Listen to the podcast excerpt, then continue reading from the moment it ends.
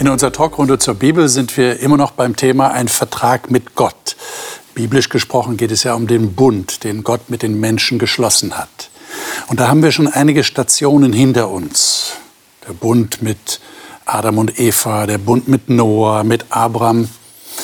Und jetzt machen wir geschichtlich gesehen einen Sprung. Jetzt kann man überlegen, das ist ein Sprung einerseits nach vorne, das heißt, von Abraham aus gesehen sind wir jetzt einige Zeit später, weil wir heute über das Volk Israel reden wollen. Aber wenn wir uns die letzte Sendung anschauen über Abrahams Kinder, wo wir festgestellt haben, das betrifft auch uns, machen wir insofern einen Sprung zurück, historisch gesehen, nämlich an den Anfang des Volkes Israel, als sie in Ägypten waren und aus Ägypten, aus der Gefangenschaft befreit wurden und Gott einen Vertrag mit Israel machte. Was es dabei auf sich hat, das wollen wir gerne ergründen in diesem Gespräch. Und dies sind heute meine Gäste. Melina Godina hat einige Jahre als Erzieherin gearbeitet und ist derzeit für den Bereich Social Media bei Hope Media zuständig. Sie sagt, der Glaube an Gott sei ihr sehr wichtig. Er gebe ihr Sinn und Kraft. Katrin Schäffer hat Erziehungswissenschaften studiert und arbeitet im Jugendamt, wo sie sich unter anderem um hilfesuchende Familien kümmert. Sie sagt, gerade angesichts der Probleme in Beziehungen sei es wichtig, wie Jesus Menschen mit Wertschätzung zu begegnen. Christian Wilde ist Entwicklungsingenieur für optische Messgeräte und lebt mit seiner Familie im Raum Hamburg. Er sagt, dass das Studium der Bibel und die Gespräche darüber ihm helfen, im Glauben zu wachsen. Dr. Otto Wendel war viele Jahre Pastor, zuletzt im Ruhrgebiet und ist nun im aktiven Ruhestand. Er sagt, er habe von seinen Eltern früh gelernt, auch in widrigen Umständen Kraft aus der Bibel zu schöpfen und wahre Freiheit zu erleben. Ich freue mich, dass ihr da seid. Ich freue mich, dass wir über die Bibel reden können. Und zwar über den Vertrag, den Gott mit Israel geschlossen hat. Und ich lade euch ein, 2. Mose 6 aufzuschlagen. 2. Mose 6 und dort die Verse 2 bis 8. Und wir halten es ja hier immer so, wer den Text hat und auch gerne liest, der darf lesen und vorher kurz sagen, aus welcher Bibelversion er oder sie liest. Dann lese ich mal aus der neuen Züricher Bibel. Okay, gerne. Da redete Gott mit Mose und sprach zu ihm, ich bin der Herr. Abraham, Isaak und Jakob bin ich als El Shaddai erschienen, mit meinem Namen Herr aber habe ich mich ihnen nicht kundgetan. Auch habe ich meinen Bund mit ihnen aufgerichtet, ihnen das Land Kanaan zu geben, das Land, in dem sie sich als Fremde aufhielten. Und ich habe auch das Seufzen der Israeliten gehört, die Ägypten zur Arbeit zwingt. Da habe ich mich meines Bundes erinnert. Darum spricht zu den Israeliten, ich bin der Herr. Ich werde euch aus der Fron Ägyptens herausführen und euch aus ihrem Dienst erretten und euch erlösen mit ausgestrecktem Arm und durch gewaltige Gerichte. Ich werde euch annehmen als mein Volk und euer Gott sein, und ihr sollt erkennen, dass ich der Herr bin, euer Gott, der euch herausgeführt hat aus der Fron Ägyptens. Und ich werde euch in das Land bringen, das ich Abraham, Isaak und Jakob zu geben geschworen habe, und werde es euch zum Besitz geben, ich der Herr. Dankeschön. Also ich glaube, an der Stelle müssen wir ein bisschen in die Geschichte reingehen, damit wir den Anschluss finden hier. Ähm, könnt ihr mal kurz sagen, was ist denn da so passiert zwischen Abraham, Isaak und Jakob und dem, was hier eigentlich angesprochen wird? Was ist denn da geschehen? Wieso sind die jetzt plötzlich in Gefangenschaft in Ägypten? Die Nachkommen Abrahams, die ja, so die, groß sind wie der Sand am Meer. Die Lebensumstände haben sie gezwungen, nach Ägypten zu die ziehen. Die Lebensumstände. Ja. Und äh, das ist auch interessant in der Bibel äh, zu sehen, wie Gott durch Lebensumstände, die wir als plötzlich eingetroffen oder wie auch immer, jetzt Corona plötzlich vom Himmel, wie Gott sie auch nutzt, um seinen Plan irgendwie auch äh, zu erreichen. Also die sind die Nachkommen Abrahams, die Söhne Jakobs, sind nach Ägypten, Ägypten gegangen. Gezogen, ja. Weil er eine Hungersnot gegeben hat und sie nach Brot sucht. Weil die Lebensumstände sie praktisch gezwungen, gezwungen haben, in Anführungszeichen. Haben. Ja. Okay, und da war doch dieser eine Bruder, der Josef, der, der Josef. war doch vorher schon verkauft worden von ja. ihnen Und er wurde dann der zweite Mann im Land und hat dafür gesorgt, dass alle zu essen haben. Und deshalb sind sie dann hin, Schon, weil dam sie wussten, schon damals in konnte man, konnte man sagen, äh, die Welt ist klein. Haben sie, sie dachten, ihn niemals äh, zu sehen Genau. und plötzlich äh, seht ihr, ihr sie und sie ihn. So, jetzt sind wir natürlich schon ein paar hundert Jahre später. Jetzt sind sie da in Gefangenschaft und sie wollen natürlich weg. Ich meine, ist klar, wer will schon gefangen bleiben? Und jetzt kommt Gott und sagt das zu ihnen. Aber wie wollte denn Gott die Israeliten aus Ägypten befreien? Wie hat er das angestellt? Ich glaube, das haben die bisher auch noch nicht äh, sich vorstellen können. Denn in dem Vers, äh, vor dem ersten Vers, den ich gerade gelesen habe, da heißt es in Kapitel 5, Vers 23, da sagt Mose zu Gott, seitdem ich zum Pharao gekommen bin, um in deinem Namen zu reden, hat er diesem Volk nur Böses angetan. Du aber hast dein Volk nicht gerettet. Also selbst Mose war sich nicht sicher, äh, wie soll das aussehen? Wie, ähm, was hat Gott vor? Äh, Wer ist eigentlich Mose? Wer, wer war Mose? Ein großer Prophet. Ein großer Prophet? Ein großer Prophet äh, und eigentlich auch in der Gefangenschaft geboren, auch durch Wunder gerettet, weil er ja getötet sein sollte, wenn man sich so die Geschichte, der Geschichte erinnert. Und äh, auf wunderbare und wundersame Weise in Pharaos Palästen äh, angekommen und von dato dann auch versucht, auf die eigene Faust das Volk frei äh, in die Freiheit zu führen. Gescheitert, flieht äh, in die Wüste und da trifft er auf Gott auch unerwartet. Plötzlich greift Gott ein in, in sein, er war schon im Ruhestand eigentlich. Schon im Ruhestand. Okay. Muss man mal aufpassen, nicht, was Gott dann noch vorhat. Eben, genau. Ähm, das heißt, und Mose kehrt dann zurück nach Ägypten und soll im Auftrag Gottes die Israeliten befreien. Ja? Okay. Und jetzt hast du gerade gelesen, er sagt zu Gott, du rettest ja dein Volk immer noch nicht. W warum sagt er das? Hm. Offensichtlich zu langsam läuft für ihn alles. Läuft zu langsam. Er hätte schon, er hat ja anfangs mit äh, der Faust, Faust draufhauen wollen, offensichtlich, ja, und, äh, und jetzt läuft es für ihn offensichtlich auch zu langsam. Ich finde das oft so, dass man sich vorstellt, ähm, Gott sagt was, okay, und jetzt handelt er sofort. Weil dann, wenn er was gesagt hat, dann macht es ja Sinn, dann warte ich geduldig mal ein paar Tage ab. Aber wenn dann nichts passiert, denkt man, okay, was soll das jetzt überhaupt? Ähm, es wird ja, die Situation wird ja sogar noch schlimmer für die äh, Israeliten, deswegen beschweren sie sich ja umso mehr und denken sich, naja, also Mose, was du uns hier erzählt hast, das kann ja irgendwie nicht stimmen. Und ich finde, das ist eine ganz große Herausforderung, wenn Gott einem bewusst irgendwas mitteilt. Ich glaube, das ist bei jedem uns im Leben schon öfter mal so vorgekommen. Und dann zieht sich das aber so und man braucht wieder Bestätigung von Gott. Und wenn es dann irgendwann soweit ist und es wirklich was passiert, dann denkt man sich, okay, wäre ich im Nachhinein wohl mal ein bisschen ruhiger gewesen. Ich meine, das ist Gott, der das mir sagt. Ja? Also er lügt ja mich nicht an, der wird es ja schon irgendwie fühlen. Auch wenn ich in meinem Kopf vielleicht keine Gedanken habe, wie das sein soll. So war es ja bei den Israeliten ja auch. Und das stimmt, also es ist wirklich schlimmer geworden für sie. Also es ist nicht nur, dass es lange gedauert hat, sondern es ist noch schlimmer geworden, weil der Mose, das wird in den Kapiteln vorher, ich äh, weise unsere Zuschauer gerne darauf hin, lesen Sie auch die Kapitel davor, also hier in diesem Fall Kapitel 4, Kapitel 5, wo ja steht, dass der Mose darauf äh, oder beauftragt wurde, zum Pharao zu gehen. Die, die konnten ja nicht einfach Ägypten verlassen. Die mussten ja zum Herrscher gehen Genau. und um Erlaubnis bitten, dass sie in die Wüste gehen dürfen, um Gott anzubeten. Und der Pharao hat gesagt, wie komme ich dazu? Ich will ja meine Arbeiter nicht verlieren. Die müssen jeden Tag. Und dann hat er bestimmt, dass sie noch härter arbeiten sollen. Die wurden noch mehr gezüchtigt von den von den frohen Vögten oder wie man sie nannte. Ähm, das war natürlich eine ganz schwierige Situation für sie. Scheint ja auch so zu sein, dass äh, Gott sich vorher äh, den Menschen noch nicht so erkennen, zu erkennen gegeben hat, wie er es jetzt tut, dem ganzen Volk. Also er hat ja selber gesagt, äh, Abraham, Isaak und Jakob bin ich als El Shaddai erschienen, mit meinem Namen Herr aber habe ich mich ihnen nicht kundgetan. Das heißt, er, er leitet so eine neue äh, Epoche ein, wo er nicht nur auf einzelne Menschen zugeht und mit ihnen etwas vorhat, sondern das Ganze erweitert auf ein ganzes Volk. Und wenn man dann weiterspinnt, äh, später dann auf die ganze Welt. Ja, das ist so ein, so ein neues Kapitel, was da aufgeschlagen wird. Habt ihr irgendwie, ich meine, du hast es schon ein bisschen angedeutet, Katrin, aber, aber wie, wie ist es denn, wenn dann Gott tatsächlich in dieser Situation, die scheinbar noch schlimmer geworden ist, weitere Zusagen macht, so wie wir es gerade gelesen haben in Kapitel 6? Ähm, wie schafft man das, tatsächlich zu vertrauen, nachdem es ja erstmal schlimmer geworden ist. Ich glaube, da hilft sich immer wieder daran zu erinnern, was Gott schon getan hat, wenn man schon was mit ihm erlebt hat. Okay.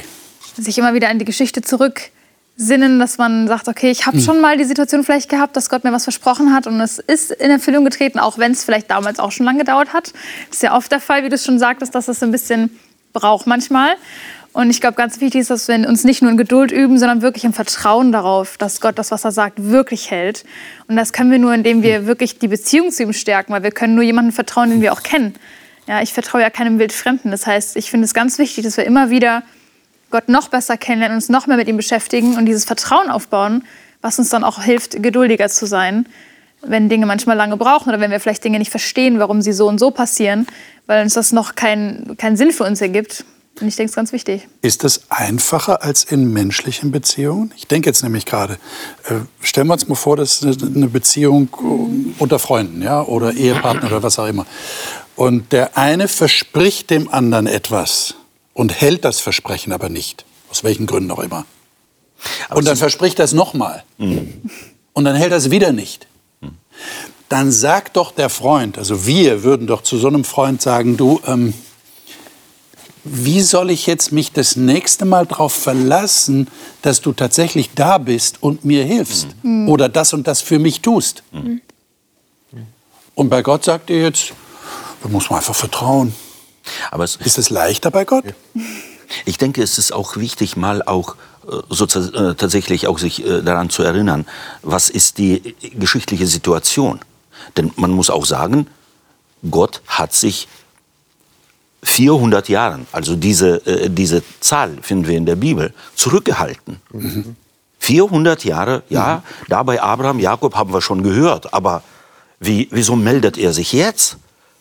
Wieso hat er sich äh, früher um uns nicht gekümmert? Das heißt, wieso das- hatten dann gar nicht so viel, auf das sie sich beziehen konnten. ja, natürlich. Sie Als hatten- Erfahrungswert. Äh, Für uns ist es ja leichter zu sagen, wir haben die ganze Bibel, wir haben die ganze Geschichte. Wir können sagen, ja, bei mir vielleicht noch nicht, aber ich sehe, wie das bei Moses meinetwegen war, bei Jakob meinetwegen, bei Paulus, bei Petrus, äh, wie auch immer. Äh, aber die hatten ja diese Geschichte äh, mit im, in ihrem Leben nicht. Und da beginnt Gott äh, ihnen zu, das zu erklären durch das Erlebte. Und ich würde sagen, das ist schon ganz clever, was er macht. Denn eigentlich war wahrscheinlich so die Sklaverei bis dato gar nicht so schlimm. Denn das, was sie erwartet, weiß ja Gott. Und erst muss, man, muss er wahrscheinlich etwas äh, sie erleben lassen, wo sie sa sagen würden, also hier wollen wir nicht. Wir erinnern uns, sie würden später sagen, zurück nach Ägypten. Dort war es besser obwohl sie das erlebt haben. Und das ist interessant, wie Gott hier, was du gelesen hast, wie oft er hier sagt, ich bin der Herr. Bis dato ist der Herr der Pharao. Und er ist ja auch als Gott geehrt, Pharao, damals in Ägypten. Ja, klar. Und Gott sagt hier Moses und dadurch auch dem Volk, ich bin der Chef im Ring. Vertraut, ich bin der Chef. Aber diese, offen, äh, diese Erfahrung wahrscheinlich mit Gott haben sie bis dato so noch nicht gehabt. Ich denke auch, dass diese persönliche Beziehung gefehlt hat, weil es ist immer einfach sagen, okay, hier ist der Pharao und wenn es so ist, dann ist es so. Und Ja. mit Gott ist es ja eine ganz andere Beziehung, ja. Das ist nicht jemand, den ich jetzt einfach mal so begegne oder ähm, äh, mit, dem, mit dem ich jetzt so, wie wir jetzt äh, von Gesicht zu Angesicht einfach sprechen können. Und es ist schon deutlich schwieriger, ähm, das, das auf eine andere Ebene zu bringen. Und ganz wichtig finde ich immer, ähm, wenn Gott mir etwas sagt und ich merke vielleicht auch in meinem Leben, okay, es, es wird, also ich habe das letztes Jahr selber für mich erlebt, es wurde sogar noch schlimmer, meine Situation. Und ich war, äh, hatte manche Zeit, wo ich dachte, okay, also wie viel denkst du, was ich aushalten kann, dass ich das hier gerade alles erleben muss? Aber auch zu merken, dass in der Zeit er ganz eng bei mir war und gesagt, hey, schau auf mich, guck nicht, was die links von dir machen, guck nicht, was die rechts von, von dir machen, weil dann macht dich das noch verrückter. Guck auf mich, glaube dem, was ich dir gesagt habe und dann wird sich das Stück für Stück erfüllen. Und das ist ganz schwierig, weil wir wollen ja gerne so den Erfolg über Nacht. ja, und äh, morgen ist alles wieder gut. Aber es ist halt echt harte Arbeit. Also es ist nicht, nicht einfach, ähm, dem Weg auch mit Gott manchmal zu folgen, weil es echt Ausdauer beweist und Sachen mal anders zu machen, wie vielleicht Leute um uns herum. Das heißt, ihr würdet Gott eher eine Chance geben als dem Freund, den ich gerade beschrieben habe? Also definitiv, also, also ich ich kann nur sagen, ja, wenn, wenn ich merke, dass mir jemand was verspricht. Das ist ja eh schon mal so ein schwieriges Thema. Und dann passiert nichts. Und dann kommt wieder ein Versprechen. Und es passiert wieder nichts. Also irgendwann verliere ich ja meine Glaub... Also kann ich ihm mir irgendwann nicht mehr glauben und sage, zu, dann mach du deine eigenen Sachen. Ich ziehe mich zurück, weil das verletzt mich nur noch. Ja? Und das ist, ähm, finde ich, bei Gott schon eine, eine ganz andere Sache, weil er Gott ist. Also er ist allmächtig und er findet immer einen Weg, Okay. auch wenn er nicht so reagiert, wann ich möchte und vielleicht wie ich möchte. Also da ist eher dann so ein Grundvertrauen da. Ja. Es handelt sich ja hier um Gott. Ja. Der, der mit mir eine Partnerschaft eingeht, ist nicht ein Mensch, äh, der vielleicht nicht verlässlich ist, der vielleicht vergisst. Aber Gott ist Gott und der vergisst nicht. Und ja auch wenn es so scheint, ist es so nicht. Das Interessante ist ja auch, wenn wir gerade gesagt haben, dass hier die Situation vielleicht so ist, dass die Israeliten dieses Vertrauen noch gar nicht haben, dass das Ja. Volk das gar nicht hatte. Die waren noch nicht an dem Punkt, dass sie sagen können, ah, ich kann mich auf Erfahrungen zurücksinnen. Finde ich interessant, wenn man jetzt zum Beispiel bei uns in unserer Welt jemanden kennenlernt und das ist ja auch vielleicht früher noch mehr als heute, da wird ja manchmal auch be- geworben um einen Menschen. Wenn ein Mann eine Frau kennenlernt, wirbt er um sie. Ja, weil sie haben noch nicht diese Erfahrungen, da ist noch kein Vertrauen da. Und Gott macht hier sowas ähnliches, finde ich, weil er versucht ja, um dieses Volk wirklich zu werben. Er sagt ja wirklich, ich bin der Herr, der euch befreien wird. Und er macht diese, er versucht, ihnen irgendwie klar zu machen, ich bin da, ich bin wirklich der Gott. Vergesst mal all die anderen, die bringen euch nichts. Ich bin wirklich für euch da. Und das ist aber wirklich ein Prozess. Und jetzt, äh, ja, du wolltest was Wir sagen. befinden uns ja heute in einer ähnlichen Situation. Wir warten ja auf die Wiederkunft. Ja? Und das ist ein Versprechen, was mittlerweile nicht nur 400 Jahre alt ist, wie bei den Israeliten damals, sondern mehrere tausend Jahre alt ist. Und ähm, ich glaube schon, dass es ähm, auch, auch wenn man Gott vertraut oder wenn Gott ähm, sag ich mal, ein anderes Gewicht hat, wenn er was sagt für einen selbst. Aber dass auch da äh, Höhen und Tiefen da sind und äh, Glaubenskrisen da sein können, wo man das nicht mehr spürt. Wo man dann sich einfach an die Zusagen ähm, ja, rational halten muss, bis man vielleicht Gottes Nähe wieder spürt. Also wenn ich mir vorstelle, um auf deine Frage vorhin zurückzukommen, ähm, wenn ein Freund ähm, mir, sagen wir mal, 20 Jahre lang nicht schreiben würde, weil er irgendwo in Amerika wohnt oder wo auch immer, ähm, dann würde man schon ins Zweifeln kommen, hat er einen vergessen?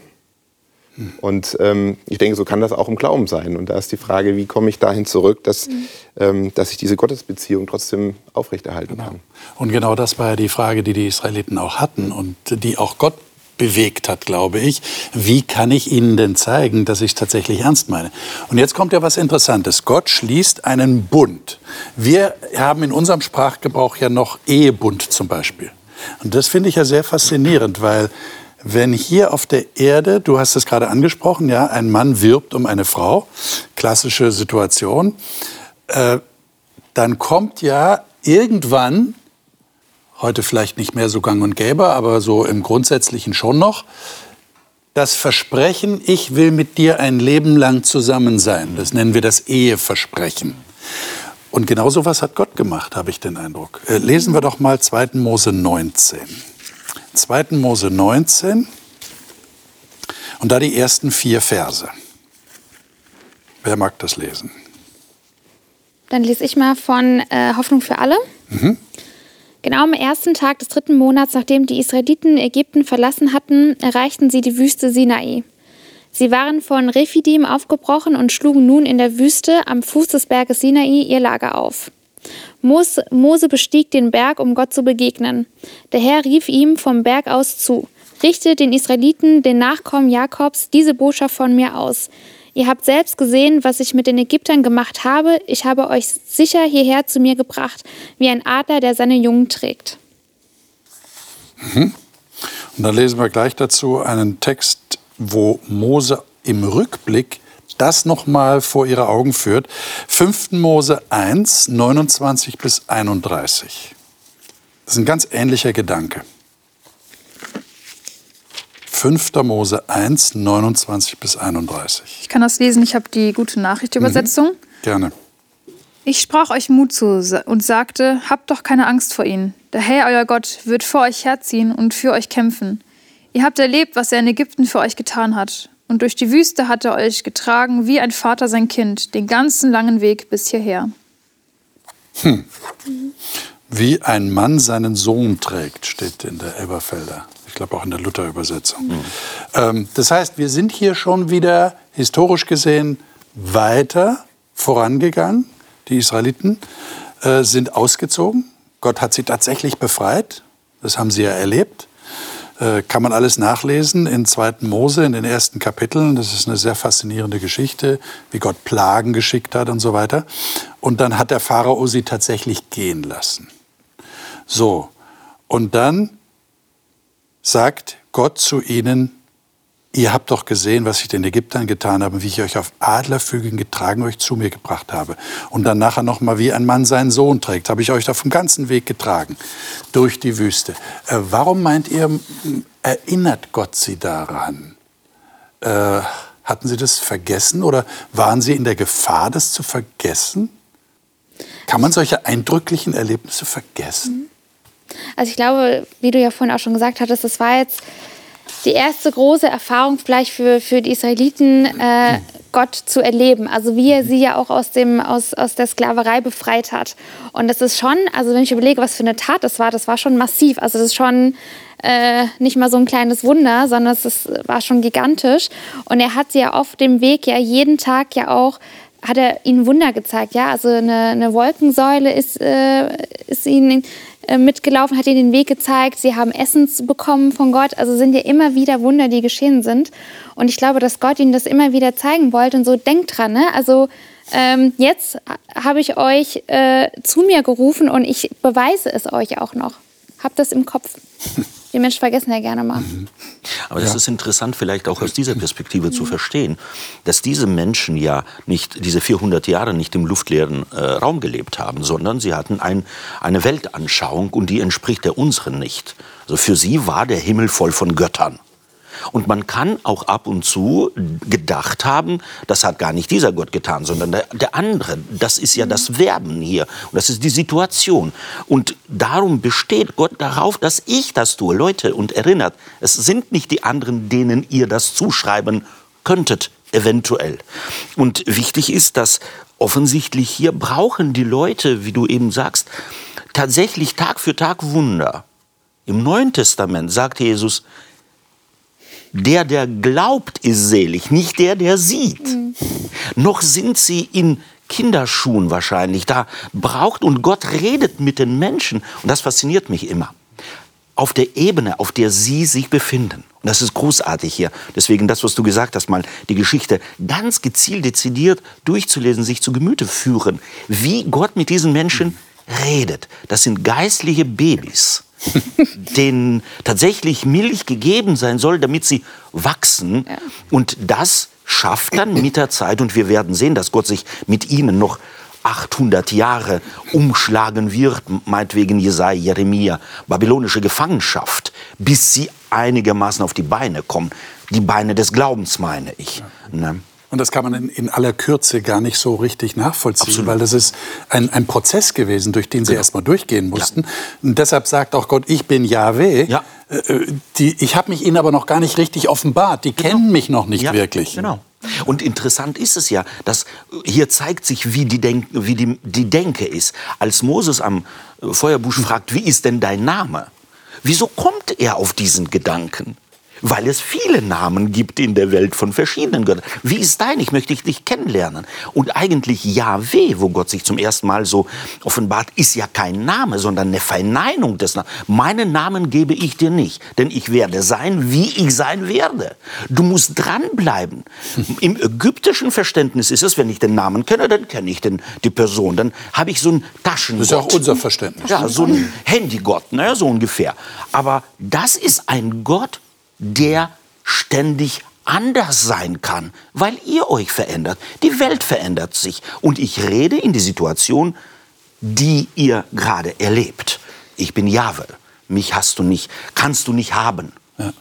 Wenn man, wenn man die, äh, die ganze Geschichte in den Büchern Mose liest, immer wieder, wie oft das Volk vergessen hat, was Gott Gutes getan hat und mhm. er sie immer wieder daran erinnern muss, ähm, da schüttelt man manchmal den Kopf. Aber wenn man sich selbst mal so ein bisschen hinterfragt, wie oft man selber äh, vergisst, was Gott einem Gutes getan hat.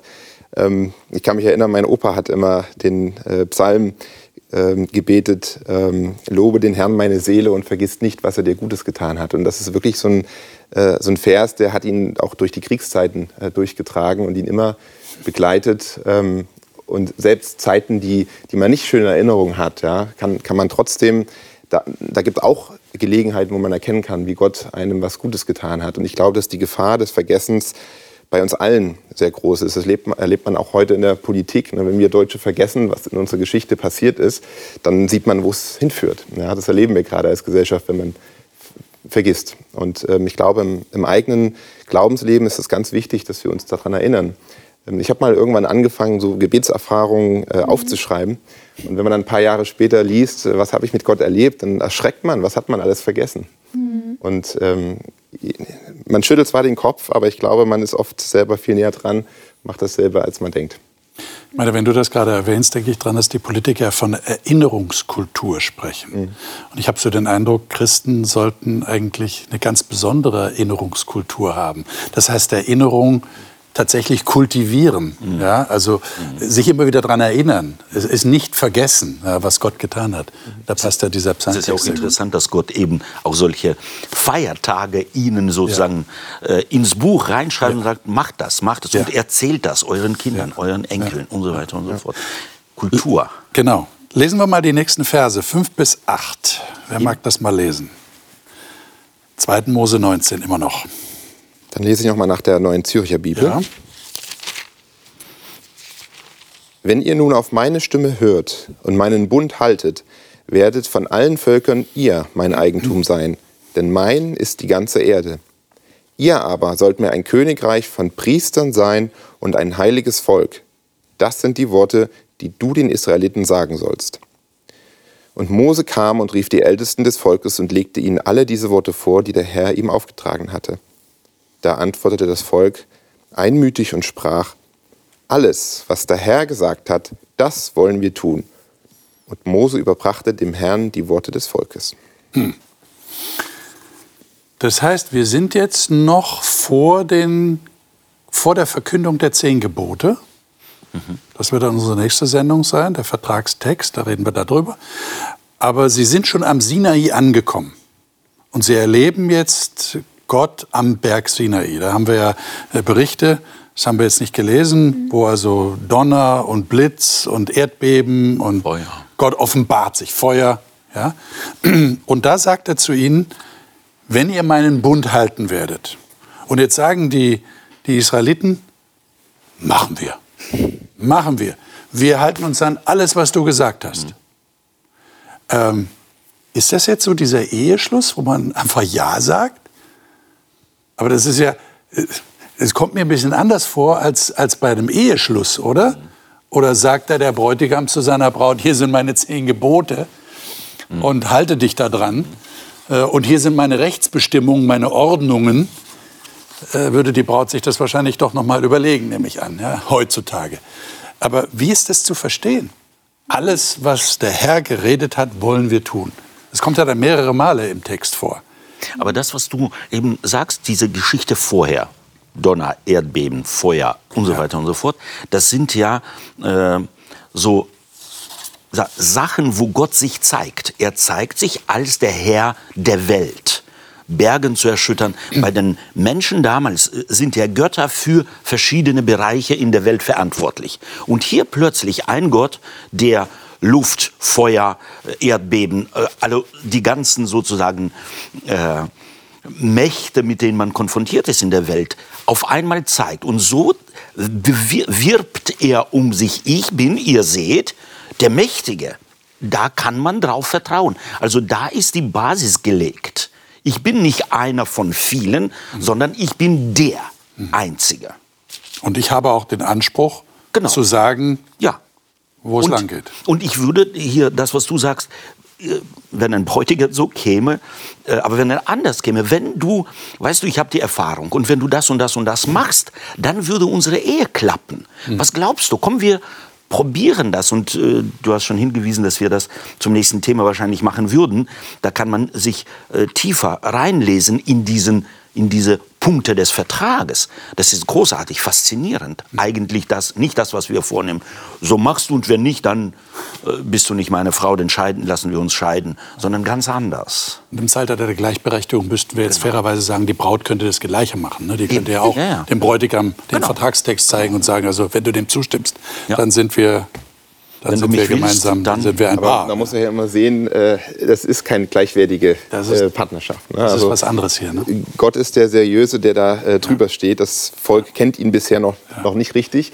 Aber Gott betont eben, das haben wir zwar noch nicht äh, ausführlich gelesen, aber an mehreren Stellen betont Gott, ähm, ich möchte, dass es dir gut geht, ja, auf dass du lange lebst in dem Land, das Gott, das ich dir geben will. Und ähm, das zeigt mir, Gott möchte, dass wir, wie im Paradies, wo er uns geschaffen und hineingesetzt hat, er möchte, dass wir diese Beziehung zu ihm wieder bekommen, die wir damals verloren haben. Und, ähm, und aus dem Blickwinkel heraus, ähm, denke ich, kann man Gott oder sollte man Gott einen großen Vertrauensvorschuss geben, dass er es gut meint mit uns. Ja. Gott hat ja darauf reagiert. Gott hat ja darauf reagiert, was das Volk gesagt hat. Ich lese mal gerade hier aus 5. Mose 5, da die Verse 28 bis 33. Ich lese mal auszugsweise aus diesem Abschnitt.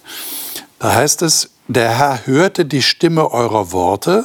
Also 5. Mose heißt, Mose erzählt das jetzt im Rückblick. Erzählt dem Volk in, seiner, in seinen letzten Reden, erzählt er das nochmal. Und da sprach der Herr zu mir, also zu Mose. Ich habe die Stimme der Worte dieses Volkes gehört, die zu dir geredet haben, die sie zu dir geredet haben. Sie haben recht geredet mit allem, was sie gesagt haben. Und jetzt kommt ein Wunsch, den Gott äußert. Möge doch diese ihre Gesinnung bleiben, mich alle Zeit zu fürchten und alle meine Gebote zu halten, damit es ihnen und ihren Kindern ewig gut geht. Da kommt das, was du gerade erwähnt hast. Jetzt ist meine Frage, ähm, wie ist das denn zu schaffen? Wie kann man denn diese Gesinnung aufrechterhalten? Ich meine, Ja sagen ist ja eine Sache, aber das Durchhalten ist ja nicht so einfach, wissen wir alle aus Beziehungen oder sonst. Wenn man bedenkt, dass Gott äh, vorausschauend ist und er wusste, was kommt, dann klingt das für mich eher wie so ein Seufzen. Ach, möge doch ihr Herz so bleiben, dass sie mich alle Zeit fürchten und meine Gebote halten, damit es ihren Kindern gut geht. Ja? Also er wusste genau, was kommt. Und er hat trotzdem sich darauf eingelassen. Und das, das zeigt mir, wie, wie er trotzdem vorausschauend ähm, auch krumme Wege mitgeht mit uns, um uns dann wieder auf den richtigen Weg zu bringen. Und wenn das nicht von Liebe zeugt, was dann? Aber ich glaube, das ist auch das, was du sagst, so ein bisschen, äh, da ist ein Aschenputtel, äh, wird, wird umworben von einem Prinzen. Da kann das Aschenputtel nicht sagen, nee, mach ich nicht. Ich mag das, ich mag das. Nur weiß sie nicht, was sie erwartet. Und das Leben ist ja immer eine Überraschung. Und das, was du auch gesagt hast, wir, auch wenn wir heiraten und so weiter und so, haben wir ja eine Vorstellung. Wir haben so eine Vorstellung, wie so eine Ehe äh, läuft. Und jeder seine eigene. Und offensichtlich hat das Volk auch irgendeine Vorstellung gehabt, Ja. die dann so nicht in Erfüllung ge gegangen ist. Und das, denke ich mal, äh, auch Eheschluss ist hier ein gutes Bild. Denn wenn er zu ihr sagt, ich liebe dich und ich möchte äh, mit dir mein Leben lang verbringen und so weiter und so fort, braucht es ja Vertrauen. Nichts mehr. Man kann es nicht beweisen, dass es so wird. Und wir können nicht, wir Menschen können nicht ohne glauben. Wir glauben, ich steige in den Bus und ich glaube, dass der da nicht besoffen ist oder dass er es wirklich gelernt hat. Ich unterschreibe einen Vertrag mit jemandem. Ich glaube, dass der sich dran hält. Wir können nicht ohne Glauben. Und hier ist der Glaube so das, was eigentlich angesprochen wird. Ein, einer der Propheten wird ja später sagen, können denn zwei einen Weg gehen, gehen ohne sich zu einigen? Und genauso macht es hier Gott. Er wirbt an das und lässt das wachsen, wachsen. Ohne äh, diesen Glauben kann das Leben gar nicht gelingen, selbst in Kleinigkeiten, geschweige denn in großen Sachen. Das. Traurige ist ja, dass, dass wir ja sehen, das Volk verspricht ganz schön oft jetzt, ah ja, wir machen alles, wir machen alles, toll, super. Zu begeistern sind sie schnell, ne? Genau. Wenn jemand sagt, ich liebe dich, ich passe auf dich auf, okay, super, toll, ich bin dabei. Genau, genau. Aber noch bevor die zehn Gebote kommen, bauen sie sich schon wieder was Neues. Und das ist sehr traurig. Und ich denke mir, das ist wahrscheinlich wirklich mit einer Ehe ein gutes Beispiel oder mit Beziehungen. Es reicht nicht, dass wir einmal sagen, ich liebe dich und dann war es das für immer und dann sprechen wir nicht mehr miteinander. Es reicht doch nicht einmal einen Vertrag zu machen und dann ist das Thema gegessen und wir diskutieren nie wieder. Und äh, es reicht doch nicht, das einmal gehört zu haben für mich, ja, sondern du musst es jeden Tag aufs Neue. Es reicht doch nicht, dass du sagst, ja, wir sind jetzt verheiratet und dann wohnen wir, läuft, ne? ziehen wir zusammen, aber wir sehen uns nicht mehr. Wir machen nichts mehr gemeinsam. Wir, wir sind zwar jetzt auf Papier verheiratet, aber ab sofort gehen wir wieder getrennte Wege. Das funktioniert nicht. Man muss und das ist mit Gott genauso. Man muss jeden Tag aufs Neue an dieser Beziehung wirklich arbeiten. Und das Volk muss das auch machen. Jeden Tag aufs Neue zurückdenken. Okay, Moment mal. Ich spule kurz zurück. Gott hat mir das versprochen. Ich erinnere mich kurz an das Wunder von gestern. Ich erinnere mich daran, was ich ihm versprochen habe. Okay, und jetzt heute wieder aufs Neue. Wir versuchen das hinzubekommen. Ich versuche das Vertrauen wieder neu aufzubauen. Und das ist so wichtig. Und bei uns heute ja genauso. Es reicht nicht, dass wir sagen, okay, wir möchten mit Gott leben und dann haben wir einmal die Bibel durchgelesen und das war's dann. Man muss ja immer wieder weiter kennenlernen, mehr darüber erfahren, mehr Erfahrungen sammeln, mehr zusammen machen. Es kommt noch ein Aspekt dazu und den würde ich gerne in den letzten Minuten mit euch noch anschauen, und zwar 2. Mose 24. Da sind wir jetzt gedanklich schon nach der Verkündung der zehn Gebote und nachdem Gott einige andere Bestimmungen und Ordnungen durch Mose verkündet hat. Und jetzt die Verse 3 bis 8 in Kapitel 24. Äh, wer von euch mag das mal lesen? Was tust ja. gerade, Katrin, aus der also Hoffnung, Hoffnung für alle? Für alle. Drei bis acht. Ja. Mose trat vor die Israeliten und teilte ihnen die Gebote und Bestimmungen des Herrn mit. Sie antworteten einmütig, wir wollen alles tun, was der Herr befohlen hat.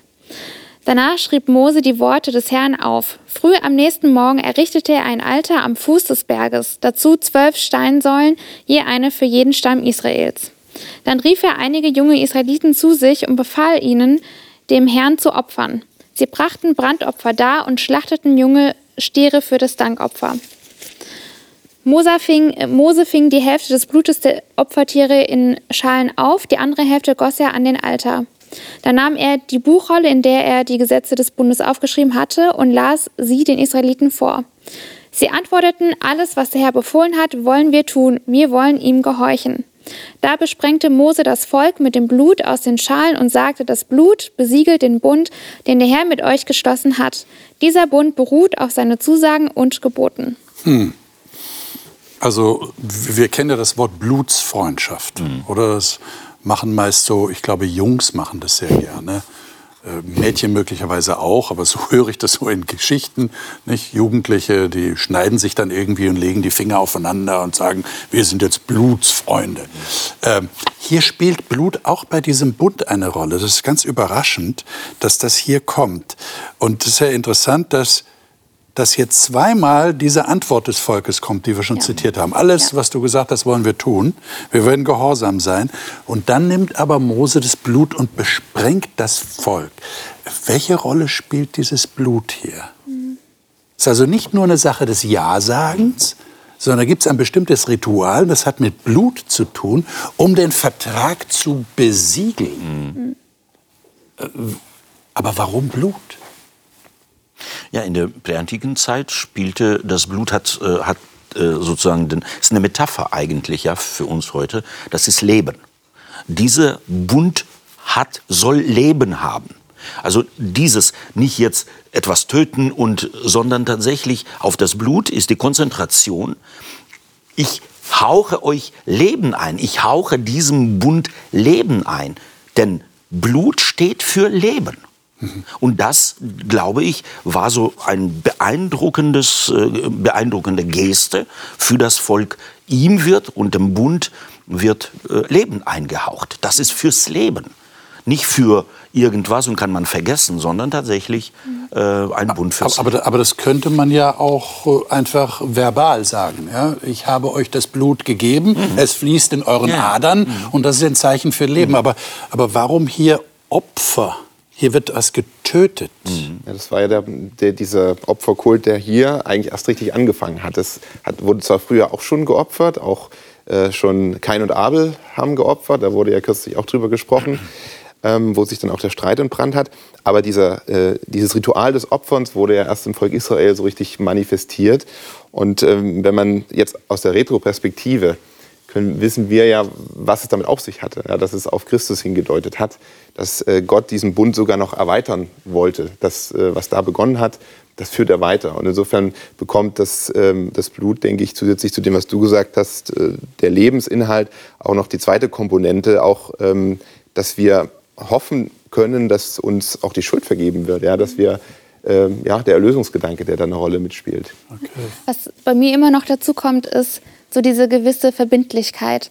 Also es ist eine Sache, Gott wirklich sein Leben lang zu folgen und das hat auch damit zu tun, Opfer zu bringen. Vielleicht anders wie, wie damals, aber ich muss mich auch oft entscheiden, ich bin jetzt ich gehe jetzt nicht meinen Sehnsüchten oder Bedürfnissen nach, weil ich weiß, sie sind nicht gut für mich, sondern ich, ich gebe vielleicht einen Teil von mir auf, weil ich weiß, das, das bringt mich nicht weiter. Und ich, ich, ich höre jetzt Gott, der mir sagt, nein, geh diesen Weg und ich gehe diesen, mit, äh, diesen Weg mit. Und das ist nicht einfach, sich ab und zu mal selber, ähm, sage ich mal, aufzugeben oder einen Teil von sich sterben zu lassen, weil es mich nicht weiterbringt im Leben. Also es ist irgendwie auch für mich so... Ähm, die, diese Verbindlichkeit zu Gott äh, weiter dran zu bleiben.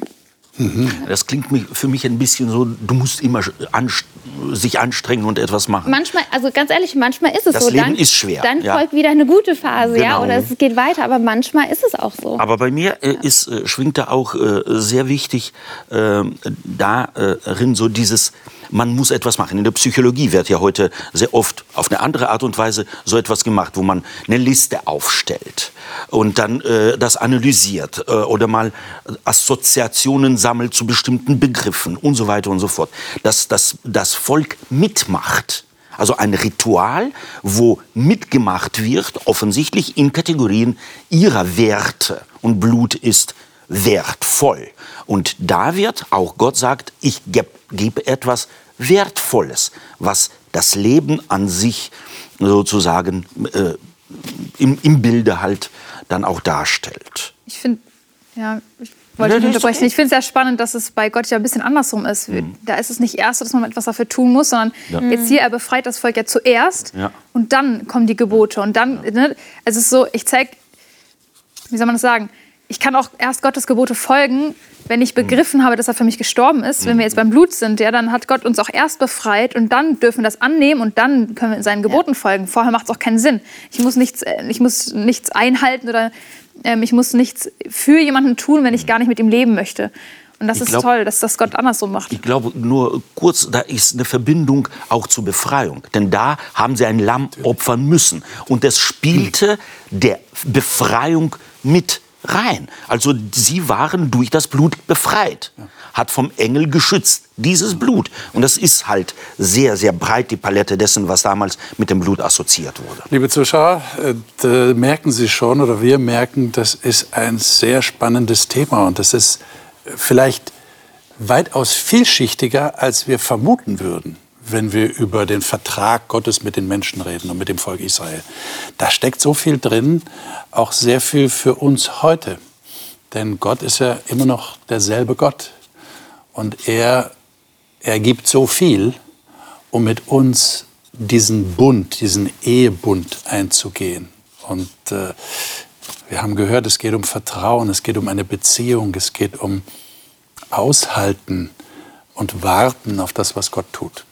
Das nächste Mal werden wir eigentlich eine Fortsetzung machen. Wir reden dann über den Vertragstext. Wir reden über die Gebote, die Gott tatsächlich gegeben hat und die in 2. Mose 20, in 5. Mose 5 verankert sind, die wir heute noch nachlesen können und die die Grundlage sind für, für Verfassungen von Ländern, an die wir uns halten. Ich glaube, das wird sehr, sehr wichtig sein, dass wir da in die Tiefe gehen und ergründen, was hat es mit diesem Vertragstext auf sich. Bis dahin wünsche ich Ihnen alles Gute wie immer. Freue mich, wenn Sie dann wieder dabei sind.